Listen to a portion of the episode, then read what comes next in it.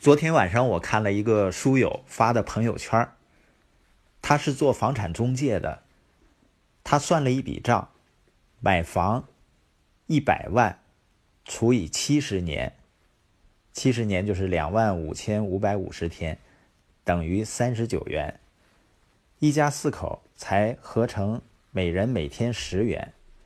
七十年后房子当然还是你的，而租房。还是一家四口租一套两房，每月一千三，平均也是每人每天十元。就算七十年房租不涨，总房租一百零九万，七十年后房子还是房东的。他要传达的信息很明白，就是你反正要花一百万，如果买房呢，七十年后这个房子呢完全都是你的了。如果租房呢？你这一百多万花出去，七十年后呢，房子还是房东的，那是不是就意味着买房就比租房合适呢？因为在过去的十年、二十年里，很多人通过买房获得了不错的回报。实际上，这里面有两个原因：一个呢，正好过去的二十年是处在中国房地产高速发展的阶段；另外一个呢。人们买房子的时候不会追求短期的收益，就暗合了投资一个非常重要的原则，叫长期。通过时间的复利，所以说呢，能看到五倍、十倍甚至更多倍的回报。因为从投资的角度啊，要考虑两个因素，一个呢就是投资回报率，另外一个呢时间。也就是说，如果你投资房产，既希望自己住，还希望它增值的话，那最重要的是接下来的时间，房价会以什么样的速度增长呢？而我这位房产中介的朋友，他仅仅是算七十年后，一个是呢，你花了一百万，你拥有了一套房子；另外一个呢，你花了一百万房租，这个房子还不是你的。仅仅这样算合理吗？就像有的保险理财产品。他会跟你算呢，多少年以后，你会发现这期间不仅能够给你保障，而且 N 多年以后呢，你的本金还是你的，给人们一种感觉呢，好像我没有花钱，我就有了这个保障。但是如果我们真正理解复利是多么恐怖的力量的时候，我们的看法可能就会不一样了。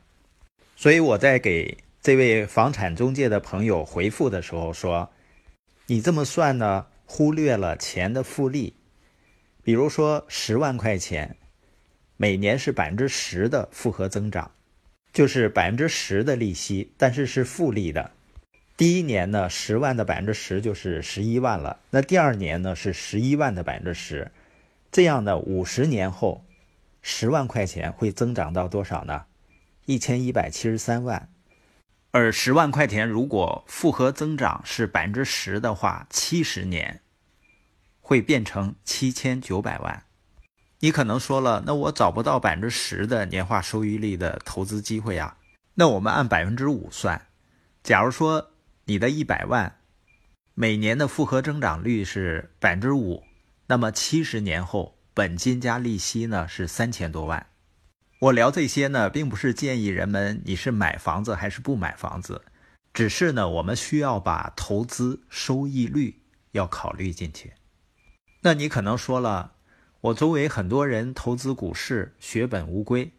别说复利了，是因为这些人一直像员工那样思考，所以呢，他们进入资本市场不是去投资，而是投机，他们期待着呢，在最短的时间赚最多的钱。因为左侧象限的人已经习惯于整天想着用时间换钱了，所以呢，这种投机思想让人们很容易被割韭菜。所以，不管投资还是创业之前，一定是先学习改变，学习建立正确的理念和正确的思维。这也是为什么我们只有在线下交流的时候，才会给到一部分感兴趣的朋友一些建议。是因为我们如果没有建立正确的理念和思维的时候，只告诉你应该做哪些事情，你是不会去做的。即使去做呢，也不会长久的去做。这也是为什么巴菲特永远不会给到人们投资什么公司的建议。今天播音的重点呢，就是我们要理解复利的魔力，要通过学习，选择正确的雪道，让时间呢成为伟大的魔法师。